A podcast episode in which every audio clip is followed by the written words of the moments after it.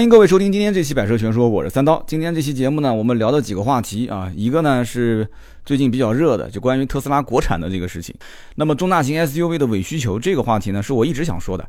我们今天把这个事情给了了啊，别说三刀总是说一个东西啊，以后有机会再讲就不说了。今天把它给说掉。那么关于奥迪的 RS 五呢，这个车是前两天去拍了一个视频啊，然后我还有一个小视频，大概十五秒钟的一个小段子。有些人在微博上应该看到了，但是导演啊，我们的摄影师他们都讲说啊不太好，说这个呢不要先放出去，给大家留个惊喜。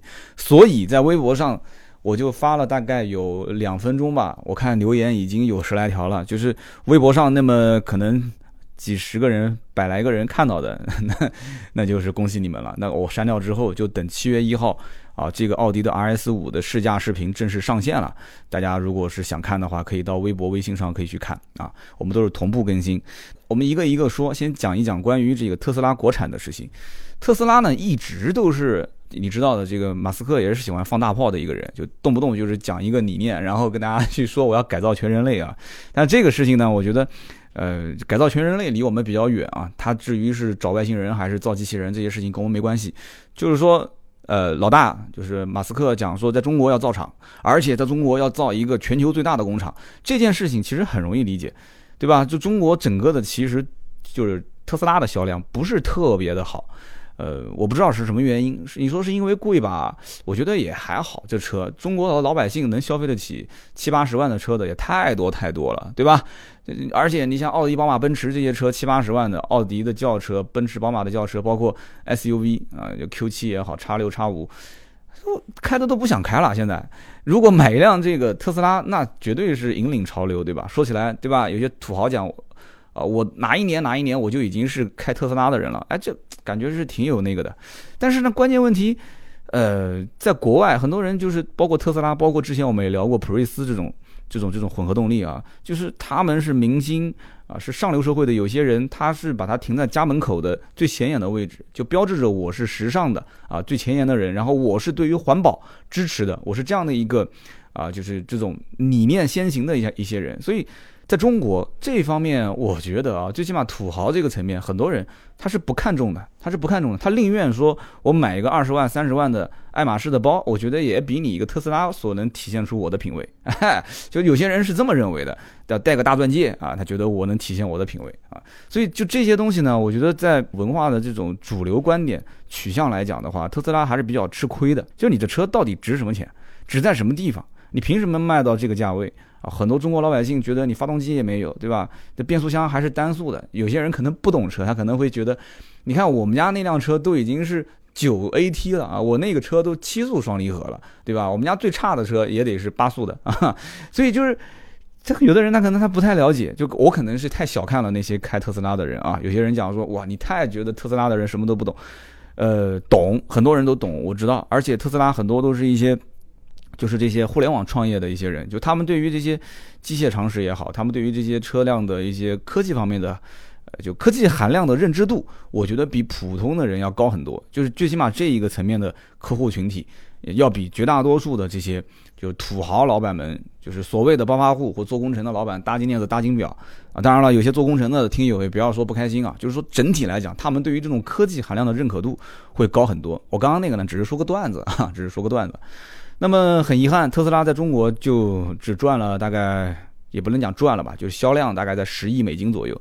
它全球的销量是在七十亿美金上下，所以你想想看，七分之一的市场在中国。当然了，有可能这个话两方面讲，一方面讲就是因为才七分之一，所以你应该就在工中国建工厂，对吧？这么大的一个人群，消费能力又很强。但是又另外一方面来讲，风险会不会很大？就是说建了造了那么多车，将来要是一旦在国内去生产，那卖给谁去呢？就万一中国人他就是对这个东西，他不是因为钱的问题，就是你卖七八十万，我也不过才卖了十个亿，那你卖二三十万，难道真的就能卖到一百个亿吗？所以这是一个大大的问号啊。那么这个十个亿呢，据说还在下滑，而且中国很多的一些特斯拉的高管也离职了。那么全球来讲的话，哪几个地方是一个特斯拉卖的好的呢？除了就是在北美，就是美国这一带就不说了。那么它的大本营包括欧洲，所以呢，特斯拉两个工厂嘛，对吧？一个是在老美这个地方，还有一个呢是在河南的蒂尔堡，两大工厂，对吧？那么欧洲它肯定是要建厂的嘛，你那么大的销量，欧洲占整个特斯拉的这个全球销量的百分之三十，这个有点像奥迪，奥迪中国是占全球奥迪销量的百分之三十。哎，这就有点意思了，对吧？那你说中国占全球奥迪销量百分之三十，归根究底是什么原因呢？还是国产的比较早嘛，对吧？我觉得这一点也很关键啊，国产的比较早。如果奥迪一直是以一个进口的形式在中国卖，我觉得也不至于说能卖那么好。但这里面有很多很多的一些原因啊，包括大众的品牌先行，然后奥迪这个品牌提升它的整个品牌档次，它这个是有有先后关系的，对吧？那么特斯拉在中国，对吧？对，作为一辆电动车，作为一个电动车的开拓的品牌。它在中国国产，我觉得面临的风险会非常非常大。那么这一次传的这个新闻啊，说在上海的临港要建工厂啊，传的真的是非常非常像。还有一个很大的原因是什么？是因为五月份的时候，这个马斯克他到中国来啊，埃隆·马斯克跟我们国家的相关高层领导人见了一面啊。应该说我们是国家高层领导人去接见了这个美国的客人，当时那个字幕是打的嘛，对吧？国务院副总理接见美国客人，所以说这件事情是让很多的一些。相关的机构，啊，听好了啊，是机构，不是不是什么汽车编辑啊，是机构，就逮到了一些就是可以策划的一些话题点。他这样子一来的话，就是哎发了一个消息说上海临港马上这边对吧？特斯拉可能要在这边建工厂了啊，这个已经已经相关的都洽谈很合适了，后面很快就要落地了。这一周就在这一周啊，就在这一周，很快这个这个就要落地了。那这个事情，我觉得后面会带动一系列的。二级市场就是相关的股票的这些波动啊，但是这个波动你等知道消息已经晚了，之前肯定是有一些包括后面的做多的这些这些这些庄家在后面去推动，所以说。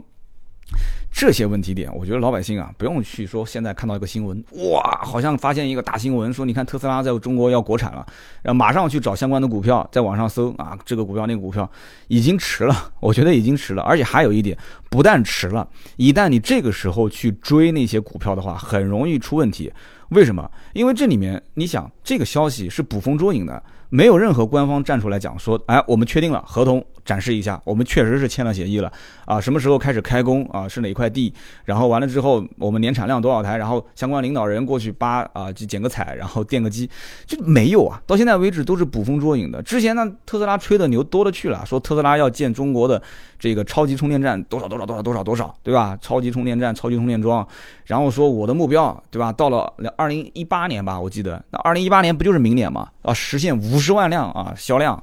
五十万辆什么概念啊？特斯拉今年我估计就是哪怕它清仓大甩卖，就是这个小姨子跟人跑了，对吧？老板割血跳楼大甩卖，它今年我估计能完成个十万、十一二万，已经是不得了了。五十万辆明年翻五倍，那你说高管不离职怎么可能呢？对不对？你明年给别人目标定翻五倍，人家肯定是今年就赶紧赚点钱就离职了嘛。就吹了很多牛啊，吹了很多牛。这毕竟背后是投资人投资的，所以你不吹。有的时候也不行，然后再加上呢，就是短期内它要推出很多一些性价比很高的低价的这个新产品，也没看到，到现在也就是呃 Model S、Model X，包括这个 Model Three，而且 Model Three 就是这个车到中国来，到目前为止还没有公布报价，对吧？然后老外有的人都。就是订单怪说收了五十多万张订单，反正我到现在也觉得这里面是不是真的啊？五十多万张订单啊，你怎么交车？有人讲要交到五年以后啊。根据他现在的产能来讲，我觉得五年都算少了，我觉得五年都算少了。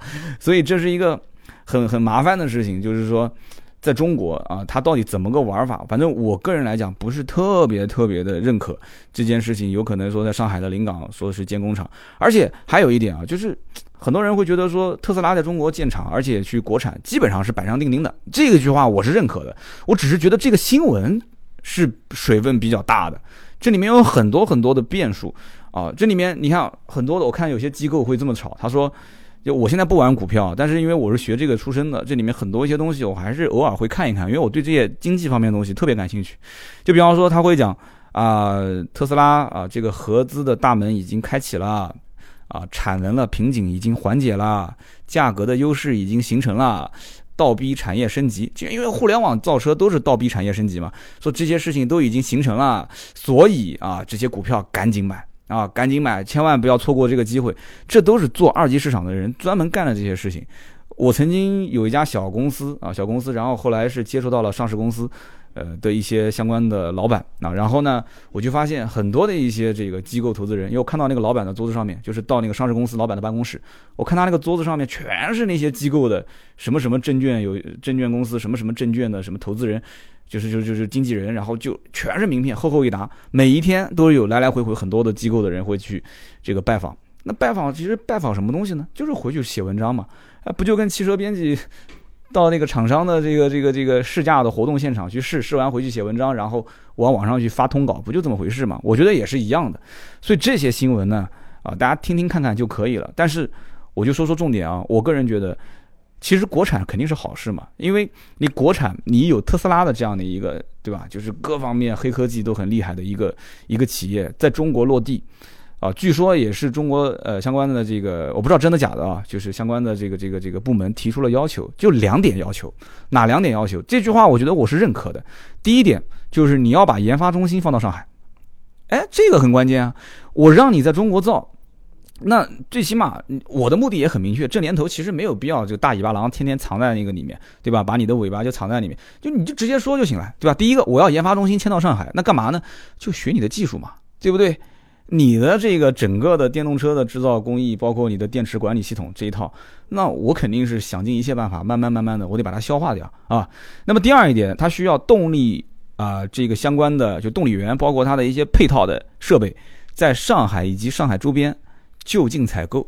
哎，这样的话，你就不要再跟我谈说从国外进口。曾经网上也有人讲说，特斯拉即使在中国生产啊，那也是以 CKD 的形式。什么叫 CKD 呢？就是把一个啊完整的一套这个，比方说这个汽车的零部件拆散了之后再进入中国，但这个东西。是很很不对头的，因为我记得之前我一期节目里面说过的，就比方说我把发动机拆开来，完了之后到中国再重新组装，但是你你你认为相关的这个税收部门能给你过吗？你只要相关的这个发动机的零部件超过百分之七十，就能组成一个发动机的零件啊，超过百分之七十，我就直接给你按照整车或者是整个发动机的这个税收来收了。这个我可能说的不专业啊，有哪个人要如果是就是比方说是港口的或者是。呃，税收上呃相关的一些部门的人，你可以在节目下方留言啊。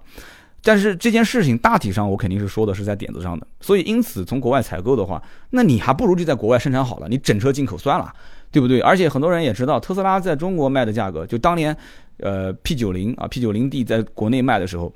有人也比较过相关的价格，对吧？国外美金折算下来六十多万，中国卖多少？卖个七十多万、八十多万，也就贵个十几二十万。哎，十几二十万，那你要知道，国外卖六十万的车，在美国，在中国卖两百万都有啊，对不对？所以特斯拉也不过就翻个十几二十万，那折合美金的话，也就是才翻了多少？才翻了这个十几二十万，也就是一两万美金吧，对吧？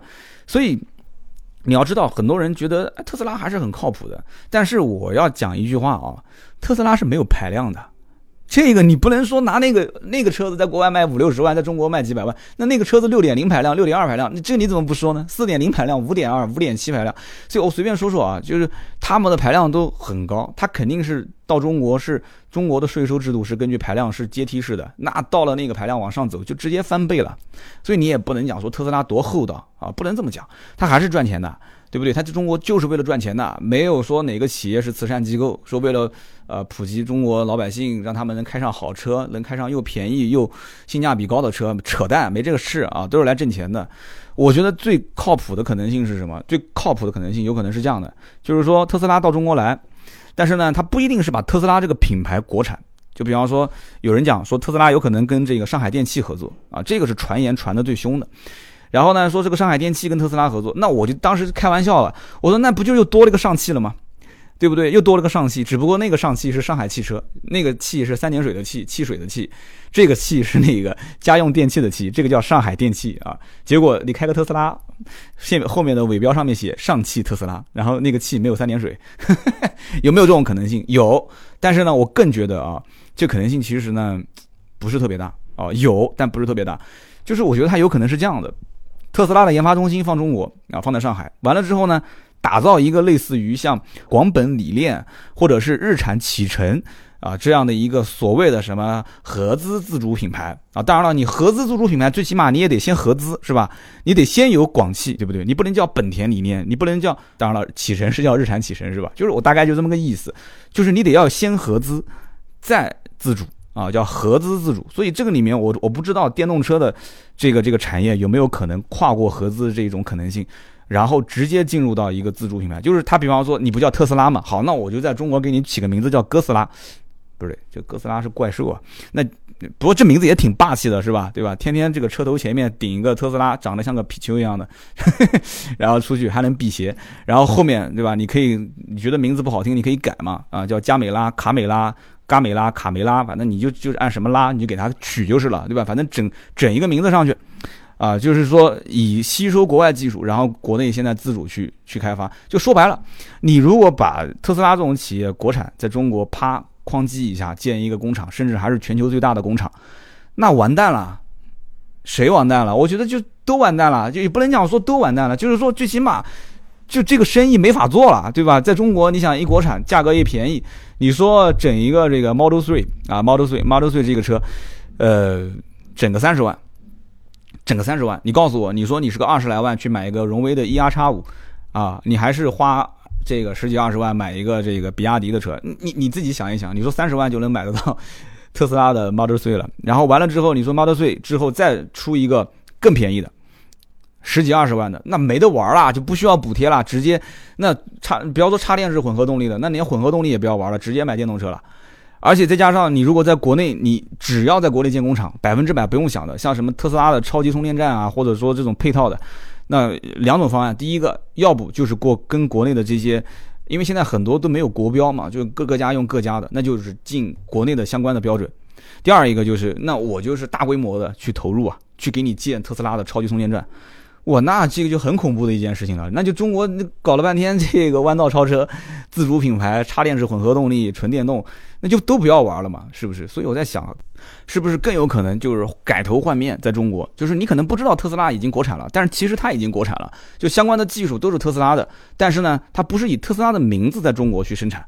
那么这个车最终说白了，特斯拉要的是什么？就挣到钱就可以了嘛。我管你叫哥斯拉还是叫加美拉、卡美拉、嘎美拉、卡梅拉呢？我随你叫什么名字，反正我特斯拉挣钱就行了，对不对？而且因为我提供了相关的技术，完了之后在中国，甚至于我把中国的就所谓的我的竞争对手，就是什么上汽的荣威也好，呃，包括这个什么比亚迪也好，这些你所有的啊，包括北汽新能源，你所有这些你不是要吗？我给你，那给你的情况下，我来挣钱。那这些东西，我可能想的是比较简单啊，但是肯定是不会那么简单的。就是说，这里面你把中国的这一些啊该分配的利益都分配好，完了之后呢，中国的规矩啊，你给我一二三四五遵守啊，遵守好之后，你哥们儿来挣钱，我欢迎你啊。但是你要如果不遵守规定，哎，我之前一直在讲新能源这个东西啊。你涉及到战略的，对不对？就不可能给一个这个老美的企业在中国说随便的张牙舞爪的说左一拳右一脚，说在这个地方挣钱挣的是开开心心的，不可能的事情。所以呢，欢迎他过来是百分之百欢迎他过来。但是过来之后，到了我的地盘上来啊，到了我们的地盘，一定是要遵守这边的规定，而且我们有所图的东西。你必须得得到，那么你想图什么，我们就谈嘛，对吧？永远在谈判桌上是没有解决不了的问题。那么特斯拉其实也是 BBA 这些相关的品牌发力，因为大家都是做豪华市场的嘛，对吧？BBA 这些品牌现在在发力新能源，啊，都是做混动啊，甚至做这个 EV 啊，就是做这个纯电动，那你必须得想办法，对吧？BBA 在中国混得风生水起的。对吧？你这块市场你真的想丢掉吗？不可能的，对吧？你肯定得过来要再多挣点钱。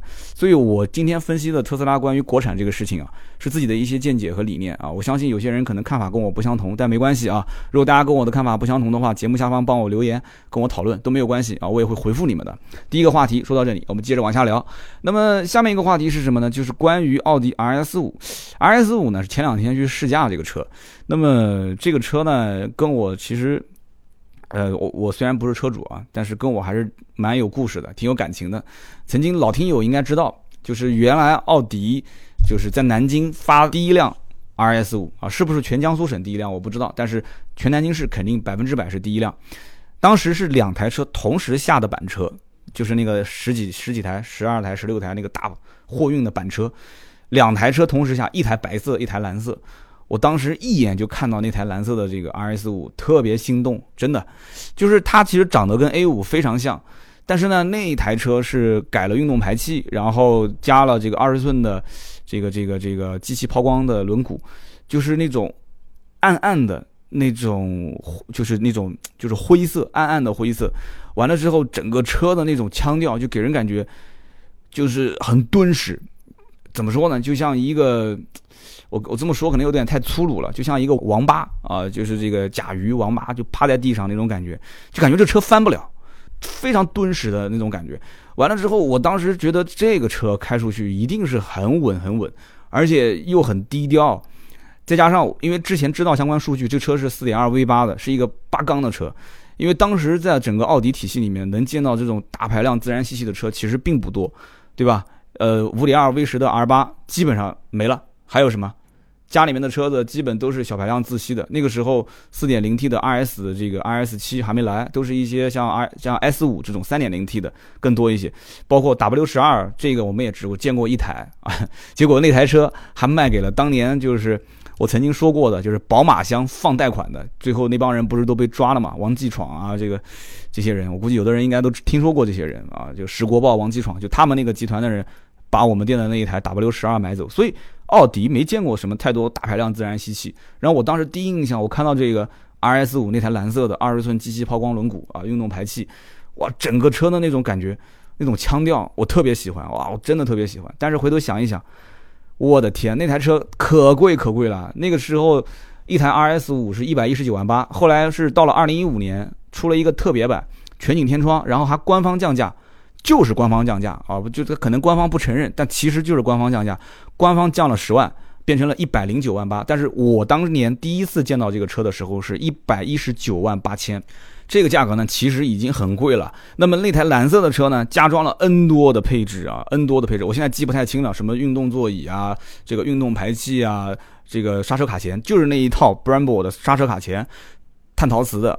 贵的要死，十一万五吧，我要没记错，不是十一万二就是十一万五，就是那一样东西贵的一塌糊涂。然后四个轮毂，对吧？机器抛光的二十寸轮毂，反正当时我感觉老板的脸都绿了啊！为什么呢？因为当时有个政策，就是那台白色的车是标配的，就是一百一十九万八，这台蓝色的车是加配到了一百五十四万还是一百五十六万？而且这一辆车不是说我们一家，就是全中国所有的奥迪经销商第一批分配的 RS 五的车，全部都是两辆。啊，所有的经销商每一家都是分两台，然后呢，给了一个非常奇葩的规定，就是一旦其中的某一辆车卖掉之后，第二辆车直接变成试乘试驾车，嘿，这就很麻烦了。如果要是卖掉了一百五十六万的还是五十四万的那一款，就是蓝色的，那把一百一十九万的那台车变成试驾车，那还好，那还好，很多的老板也能接受。但如果要是卖掉了一百一十九万八的那一代那一款车型，结果一百五十四还是一百五十六万这一款变成了试驾车，那就完蛋了。有人讲为什么就完蛋了呢？很简单啊，这个车所有的选装件是不值钱的，二手车车商只认可你这个车的最减配的版本的市场的最低优惠的价格之后的这个二手车估值，你可以理解吧？也就是说，你虽然是配到一百五十多万，但是我当二手车卖的时候，二手车只估值按一百零九、一百一十九万去估。啊，所以这个东西就很麻烦，但是很遗憾的是什么？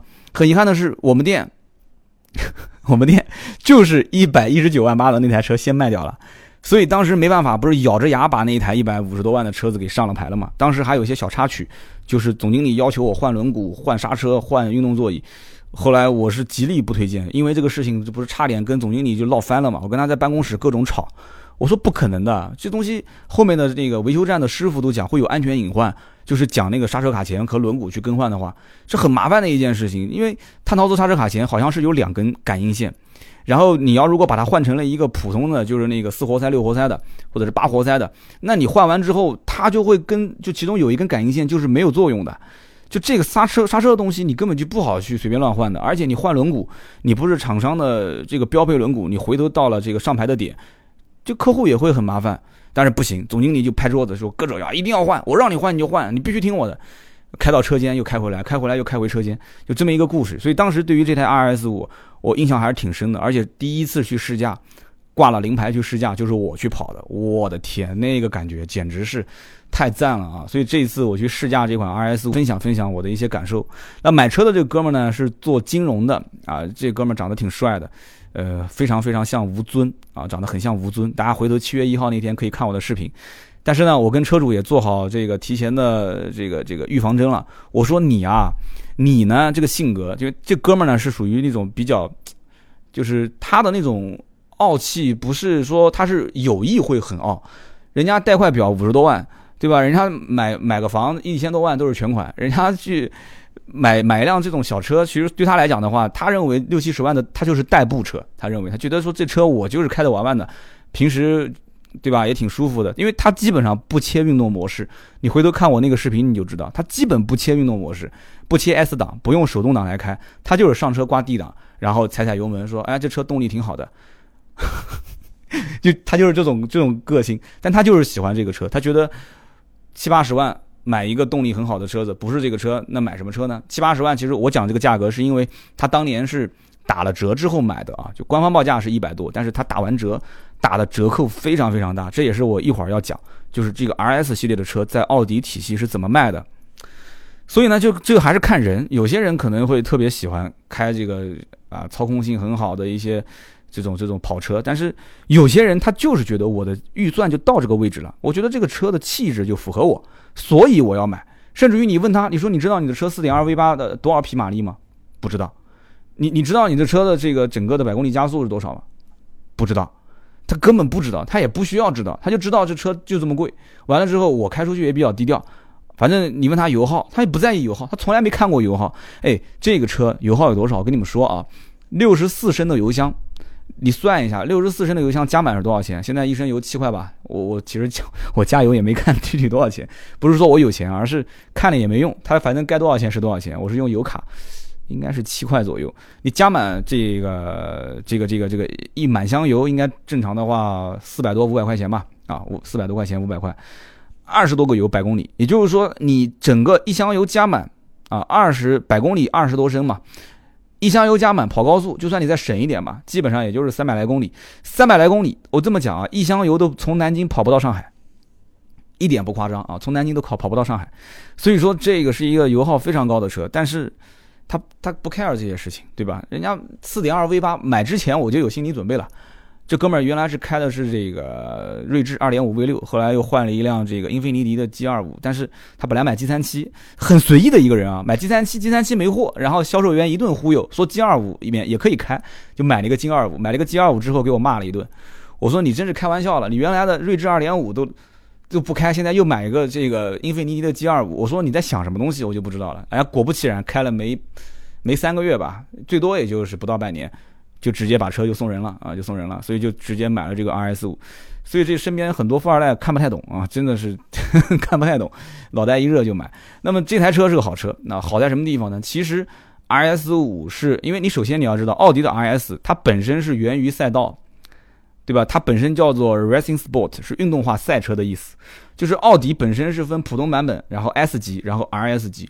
S 级呢，其实仅仅是在发动机的动力上做一些简单的调教，然后再把整个车身做一些相应的，就是这个这个运动化的一些，比方说，我想想看啊，S 级有没有加碳纤维啊？好像都没有。S 五。好像都没有什么碳纤维的一些配件，就是说，就就介于普通版和 RS 版之间。所以，呃，有人讲说，那这个 S 有什么好买的？错，我告诉你，S 六，呃，S 七，S 六还算比较少一点，S 七包括 S 五，肯定卖的是比 RS 五和 RS 七卖的好。那有人讲说，那你刚刚不讲吗？RS 是正儿八经的运动化赛车，那 S 级你不刚刚说了吗？S S 七或者是？这个 S 五都都都不不怎么样，不是不怎么样，而是就是永远啊，消费者是用钱和他得到的这个东西之间进行对比的。你说我买辆 S 五，对吧？多少钱？才划到七十多万，七十多万，然后经销商会打折，S 五的优惠幅度也挺大的，基本上十来万应该没什么问题吧？也就是说是六十多万，六十多万买一辆这个车，哎，当年啊，当年的 RS 五一百零九万八，我就算打八折也要八十万。你说有谁会会多花这个将近二十万，然后从从一辆三点零 T 的 S 五直接跳到一辆四点二 V 八的 RS 五上呢？钱是一方面啊，有人讲说这车都花了，还差这十几二十万。我告诉你，差，真差啊！第一个是差这么多钱，第二个，你真以为那些开 S 五的能烧得起四点二 V 八的油吗？我跟你讲，买 S 五的找我的很多兄弟还是会问说这车油耗高不高？我说你买 S 五不就是出去？对吧？就各种各种撒野的嘛。我说你暴力驾驶的话，油耗都高，对吧？就给你一个普通的二点零自然吸气，你要使劲踩油门，你估计也能踩到十四五个油。他后来想想也是，但是他还是会很担心。但是三点零是他能接受的极限，对吧？你要跟他讲说四点二 V 八油耗很省，说说说实话，那不是打自己嘴巴子吗？他们也不会相信。所以买 S 五的跟买 RS 五的不在一个段位啊，就不在一个段位。就对于这种钱的敏感度啊，或者说这个 S 五可能还是有一些是自己在创业啊，就可能挣了点钱，我想买这个车。奥迪的整个家族里面，RS 这个系列，就这个 RS 系列，它存在的意义是什么？很多人都知道，奥迪这两年其实产品竞争力不行了，真是不行了，下滑非常非常严重啊。那么就卖不上价钱，对吧？奥迪 A 四打完折，最后就剩二十几万，二十小几万啊。然后什么 A 三就变成十几万的车了。然后这个 Q 五、Q 三都是大幅度的优惠。前两天啊，一个一个这个医院里面认识的一个一个医生，他找我，他说：“哎呀，你平时也不怎么过来找我了。”我心想，我要是平时经常没事来找你，那那就那就有问题了，这不就经常生病了吗？他说你不来找我，我也不好意思找你啊，对吧？找你买车啊什么的，这个感觉好像都，哎呀不太好意思。他说我还是问你一下吧，他要买宝马啊叉一，然后呢他对比 Q 三，然后对比了一些奔驰的这个这个 GRC，然后呢我就问他，我说你这个预算幅度跨度还挺大的。他说是的，他说反正就是家里面原来他原来是一辆宝马三系。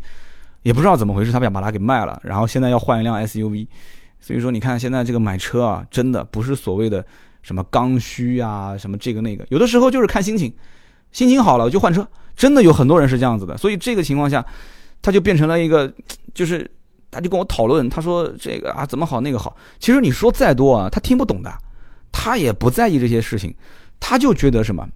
我就讲这一个客户的心态啊，他就觉得说奔驰的 G R C 啊没什么优惠，他觉得说你看你看你看你看你看奥迪优惠，我的天，奥迪的那个 Q 五啊 Q 五 Q 三优惠那么多，宝马的叉一优惠那么多，对吧？你你你你你奔驰怎么不优惠呢？我就怕买完之后突然优惠很多，那这怎么办？我说那你要想一想，它不优惠是有原因的，对不对？所以呢，这是很多人的心态。我告诉你，你别觉得说买 R S 系列的人啊，就买这个什么所谓的性能车。他们就不在乎。当年最，我先说最开始吧。当年最开始的时候，RS 五刚到公司啊，我开始就通知各个身边的富二代，对吧？这个有开 M 三的，我就跟开 M 三的兄弟讲，我说兄弟啊，M 三别开了，RS 五来了，把 M 三卖了吧，赶紧换 RS 五吧。这个鱼是鱼的味儿，虾是虾的味儿，这个绝对合适，对吧？我心想，你这个车对吧，卖了也能换回一点钱，不用跟你们家店长老子要钱了，你直接过来付首付，我给你搞个免息啊。那对方怎么说？对方说：“哦，多少钱？”然后一听报价一百一十九万八，然后听到那台车加了什么各个配置之后变成一百五十多万，这么贵啊？呃，打七折的时候你再给我打电话吧，打七折你再给我打电话，然后通知身边的那些呃开超跑的，我说：“哎，哥们儿，兰博基尼开的还舒服吗？”哎，不舒服。我说：“我推荐一个开的很舒服的车给你，那个发动机引擎是跟奥迪 R 八一样的，什么车啊？奥迪 RS 五啊，有有时间我过来看看。”跑过来一看，这车说这车不跟跟我们家那车有什么区别？跟跟我家那辆 C R S 有什么区别？我感觉比我那还小啊。的确，你这个一个一个 A 五，那 A 七是跟 C R S 一样大。他说你跟我们家那车有什么区别？没区别。他不有的是不理解，他不识货，有的是真的不需要。所以你像当年卖这个 R S 系列有多难卖，就是来的人都是以一个很欣赏的目光去看，但是最终你让他掏钱，他不掏钱。他就是不掏钱。我曾经还讲过一期关于我当年卖的这个 RS 五啊，卖了一辆给这个福州的一个兄弟，最后是被这个这个武汉的一个兄弟给截胡了啊，就是湖北武汉武汉中基的奥迪 4S 店，这哥们儿到现在我们俩关系都很好啊。呃，小黄啊，小黄之间我们俩在抢这个客户，这个客户是福州的，我在南京抢这个客户，他在武汉抢这个客户啊。我们俩当年也是卖这个奥迪的性能车，全国应该也是数得上号的啊。后来呢，给他抢走了。但是我们俩到福州跟这个车主见了一次面，见了一次面呢，这车主就开着这个 RS 五带我去，带我们两个人去跑了一个福州当地刚开通的一个高速公路。我当时在节目里面跟大家讲过吧，我听过 AMG 的声浪，听过 M3 的声浪，然后听过这个这个这个 RS 五的这三个，你要让我排名的话，我到现在为止，我觉得 RS 五就一定是切成运动模式之后，手动驾驶的情况下，你听它的声浪是我觉得三个车当中最帅的。舒适模式不是改变声浪，舒适模式是没有声浪，真的是没有。你等会看我的七月一号的视频就知道了。我的天！然后 我再说说这个 RS 五的车主吧。其实啊，我个人觉得 RS 五的车主。他的这种被挑衅之后啊，就比方说被马自达的昂克赛拉车主、阿特兹的车主挑衅啊，被什么时代思域的车主挑衅啊，被什么超跑 GK5 被这些车主挑衅的时候，我觉得 RS 系列的车主，比方说 RS 五，它炸裂的程度，就它的炸点比较低。什么叫炸点比较低呢？就是他一看哇，有人挑衅，然后马上油门一踩，切切那个那个运动模式，然后换挡拨片，梆梆梆就各种直接就干他，然后把对方甩在后视镜外面。就他这种被挑衅炸开来的这种这个点啊更低啊更低。可能宝马的 M3 车主啊，或者是 C63，特别是 C63 的车主，你旁边你挑衅他一下，C63 车主可能就看你一眼，哎，村炮，那可能说了一句屌丝啊，或者说一句村炮。直接一脚油门就走了啊！甚至于你开你的，我开我的，老子今天就不想开快，怎么样？所以说这个是非常大的区别啊！而且 M 三跟 C 六三以后驱为主的这种啊性能车，你能驾驭它，说实话也很难。为什么？C 六三的车主身边出事故的、出大事故的已经不止一起了啊，已经不止一起了。而且这个 C 六三很多人最后卖它都是什么？都是说这个车排量太大。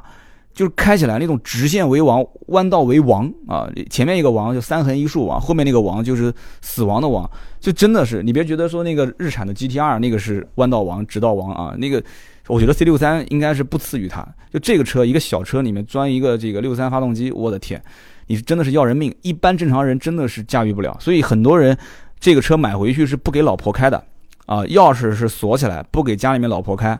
为什么？你说老婆说，哎，这车挺小的，我我拿出去买个菜，穿个高跟鞋，万一要是一不小心油门稍微踩深一点，完蛋啊，直接完蛋！你到时候方向盘往哪边往哪边拧你都不知道，所以这是一个比较严重的问题。C 六三，我身边确实有好几个比较严重的事故啊，试驾车下高架的时候直接飞出去了，旁边要不是一棵树，我估计这五个人都完蛋啊，结果一个重伤吧，然后几个轻伤。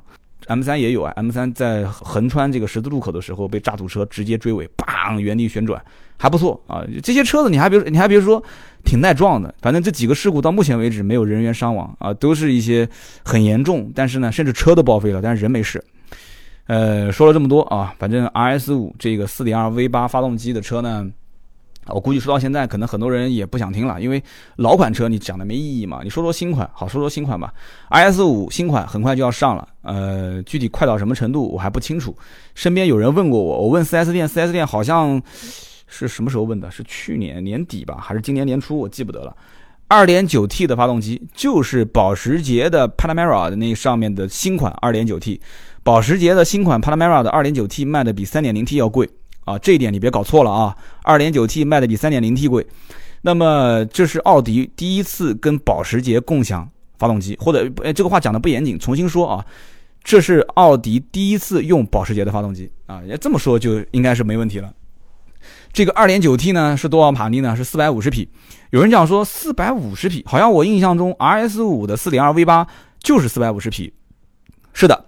四点二 V 八就是四百五十匹，那么现在为什么是四百五十匹呢？其实我觉得有一个有一个想法是这样的：保时捷的 Panamera 上面的这个二点九 T 是四百四十匹，也就是说两个呢差了十匹，差了十匹。那为什么差呢？我觉得啊，你说你四点二 V 八的 RS 五老款都跑到四百五十匹了，你现在新款如果跟保时捷那个四百四十匹一样的话，那有人觉得你动力还变弱了。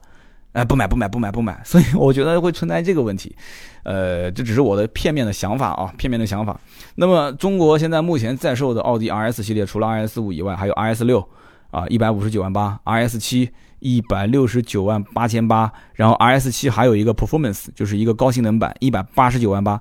所以就是我刚刚讲的，就是买 S 七的人啊，买 S 七的人不一定会接受买 RS 七啊，为什么呢？很简单。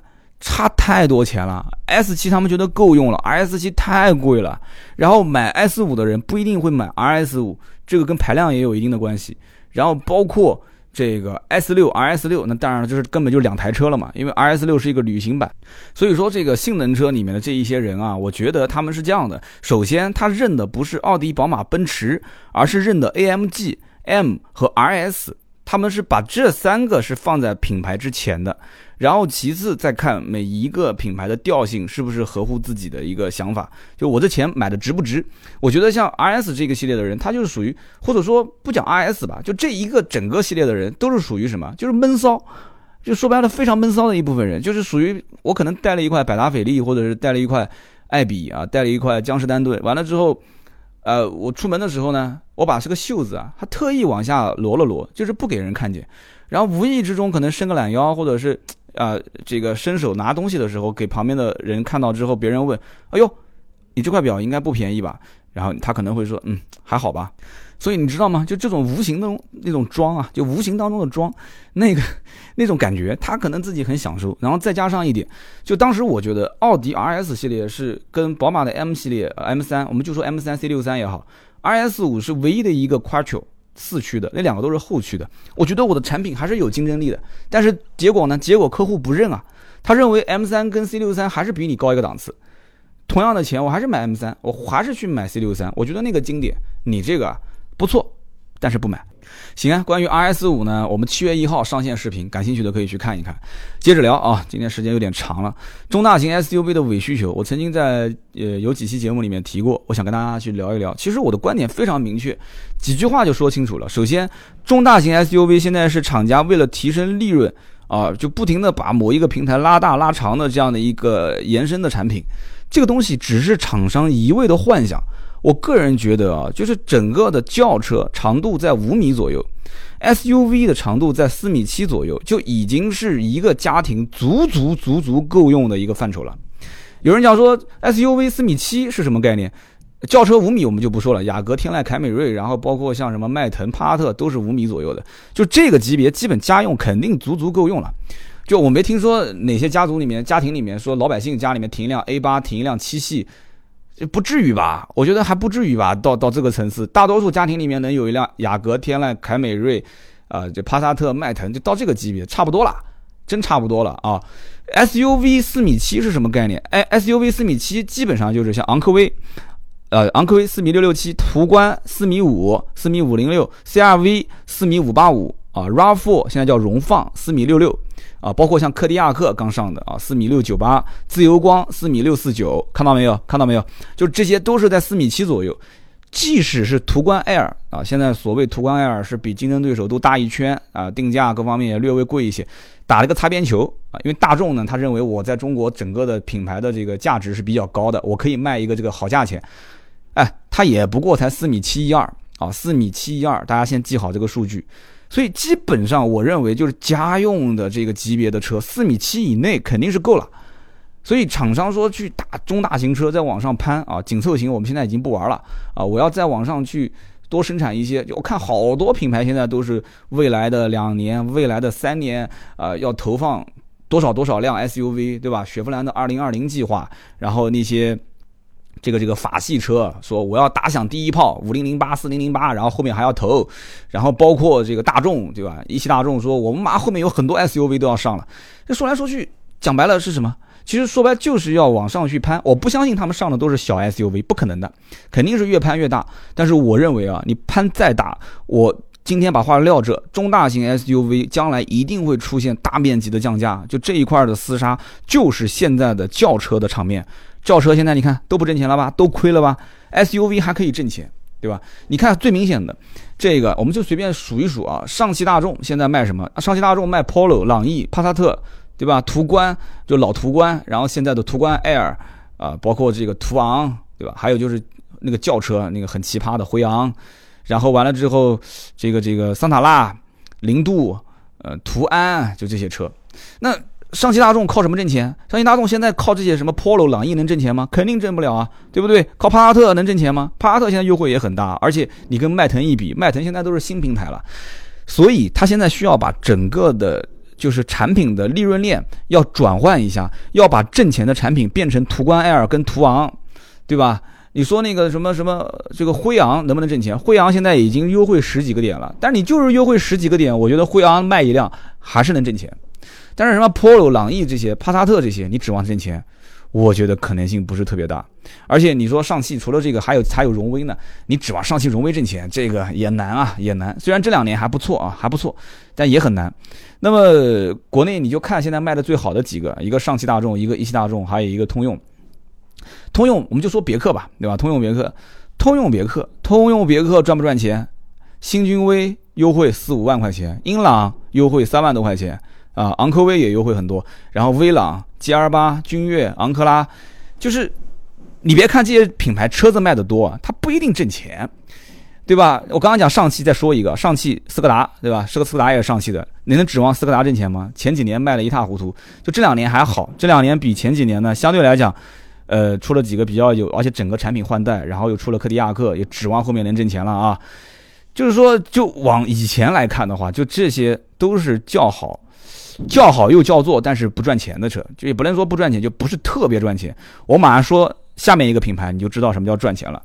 一汽大众，有人讲啊，一汽大众没有没有 SUV 啊，人家没有 SUV，但你看它的轿车个个都好卖啊，捷达好卖吗？好卖，你看看排行榜就知道了。有人讲说，哎，我是在上海、北京，好像我北京其实捷达也不少，可能南京说，哎，路上捷达不多。你别看南京，你看看整个全国销量，你也别看上海，全国销量捷达的排行榜能排到前几。捷达、宝来啊、速腾、迈腾，哪个哪个难卖？高尔夫，包括 CC，人家根本没有心思去玩 SUV，对吧？各个车都好卖。但是压力其实也很大，因为我有兄弟是做这个一汽大众 4S 店的，真的是压力也非常大。捷达、宝来、速腾、迈腾、高尔夫，但是呢，一汽你懂的啊，一汽你懂的。一汽除了大众，还有谁？还有奥迪，奥迪更赚钱，不用说了。那我先说的是前几年啊，这两年现在开始整体下滑，所以出了很多问题。所以说，现在的整个的这个趋势是什么？现在趋势是一定要走大车，一定要玩大的 SUV 啊。大车就指五米以上的那些轿车，大型 SUV 就指那些什么四米七以上的中大型的那些 SUV，要靠这个来挣钱，啊！而且现在就按照可能很多厂家的人分析啊，他会觉得说，你看啊，全国各地一二线城市啊，甚至有些三线城市，呃，房市调控，对吧？然后股市现在又不行，那钱都去哪里了呢？老百姓的新车消费欲望需要靠刺激啊，对吧？刺激一下，对吧？你股市你不要炒了，炒股市你可能就亏了。房市现在都已经价格高的不像样了，而且国家也管控二套房的政策，对吧？这个限购，那你就赶紧换车吧，对吧？及时行乐。但真的是这样吗？其实井喷式的时代已经过去了，现在不可能井喷了。再加上老百姓获取这个信息的来源很多，所以呢，现在人买车越来越理性啊，这是一个，他没有那么强烈的换车欲望。再加上现在大多数的人是什么？是对于空间这一块儿要看什么车，就是。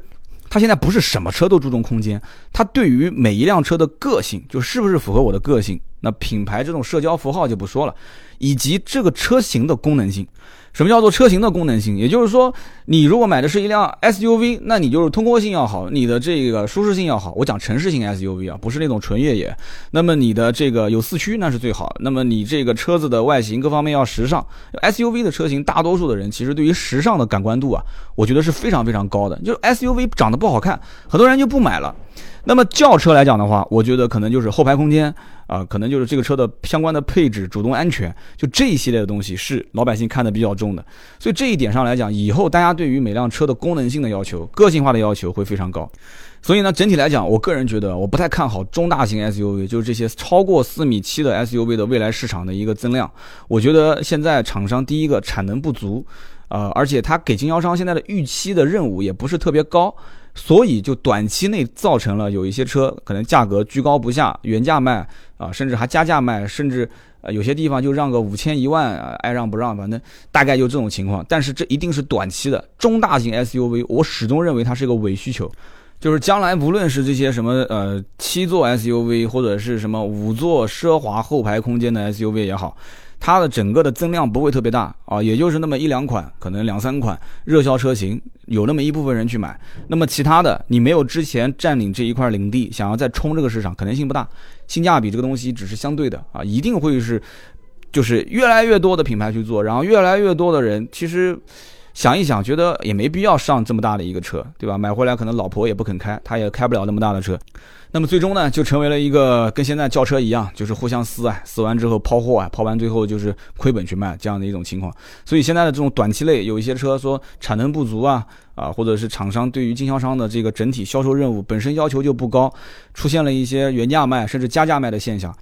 我觉得啊，就现在这个时候出手去买的话，你真的不差钱，不在乎那么万把两万，那么你就直接提了，提个新鲜。但是明年你再回看今年你买这个车，你本身是不着急买的，那么你可能就会有点后悔啊。你因为你要对这个钱不在乎无所谓，所以呢，这就是我的一个判断啊。就中大型的 SUV 未来的市场整体价格肯定是坚持不住的。肯定会大幅度的会有优惠，所以呢，如果要买，那么就等到这个车子优惠幅度到了一定的阶段，最起码是有个百分之十以上的，就十个点以上的优惠幅度再出手，我觉得比较合适。那么现在来讲的话，唉，我觉得只是短期内的加价也好，包括平价销售也好，这样的一种现象，厂商就是靠它挣钱的。那么今天呢就聊那么多啊，也聊了有五十多分钟，快一个小时了。这是我的一些观点，不管支持不支持呢，大家可以在节目的下方评论留言，我都会回复，跟大家去交流交流。那么点赞和转发也是对我的支持。那么好的，今天这期节目就到这里，更多的原创内容可以关注微信微博“百车全说”。我们下一期节目接着聊，拜拜。